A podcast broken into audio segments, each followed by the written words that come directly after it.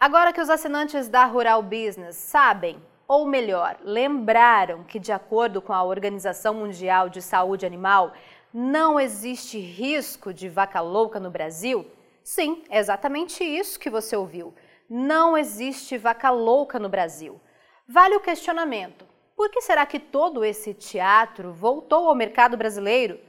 Para quem ainda não sabe, a atual OMSA, que a Organização Mundial de Saúde Animal e que no passado se chamava OIE, afirma que há décadas no Brasil não existe vaca louca e o que existe, na verdade, são casos atípicos da doença, ou seja, bovinos velhos que podem ter problemas neurológicos.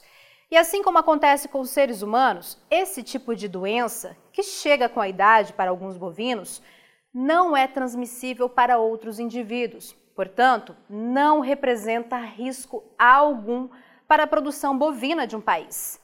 Se sabemos que o Brasil é atualmente risco zero de vaca louca, então por que estão de novo com essa conversinha fiada no mercado brasileiro?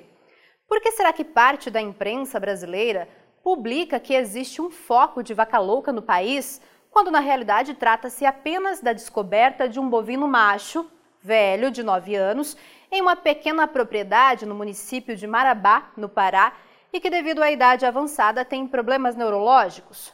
Porque a maioria não mostra que nunca houve um caso de vaca louca no Brasil e mais uma vez estampa manchetes como essas. Mal da vaca louca confirmado no Pará. Gripe aviária e vaca louca provocam tempestade nos frigoríficos. Após caso de vaca louca no Pará, governo suspende exportação de carne para a China. Brasil suspende exportações de carne bovina à China, com confirmação de caso de vaca louca. Mercado futuro do boi reabre e reage mal à investigação do caso de vaca louca no Pará, acionando o limite de baixa e perdendo mais de 5% na B3. Vaca louca, retomada de exportações de carne para a China pode levar até dois meses. Por que será que essas reportagens não lembram para você que os estoques de bovinos do Brasil estão caindo e que isso gera grande desespero para as mesas de estratégia de mercado dos grandes frigoríficos brasileiros? Você que opera direta ou indiretamente neste mercado e é assinante aqui da Rural Business, deve lembrar que existe há anos no Brasil uma perda das áreas de criação de gado para agricultura. Segundo o Departamento de Agricultura dos Estados Unidos, em julho de 2022, o Brasil tinha 276 milhões de cabeças. Só que em outubro do mesmo ano, houve, digamos, um pequeno ajuste e o SDA passou a afirmar que, na verdade, os estoques brasileiros tinham 194 milhões de bovinos. Uma queda de nada mais, nada menos, 82 milhões de cabeças. Claro que em um cenário como esse, alguma coisa precisava ser feita pelos grandes frigoríficos que atuam no Brasil, pois a alta dos preços da arroba seria iminente. Mas será que é só esse mesmo o objetivo de toda essa conversinha fiada? Derrubar o valor da arroba no Brasil?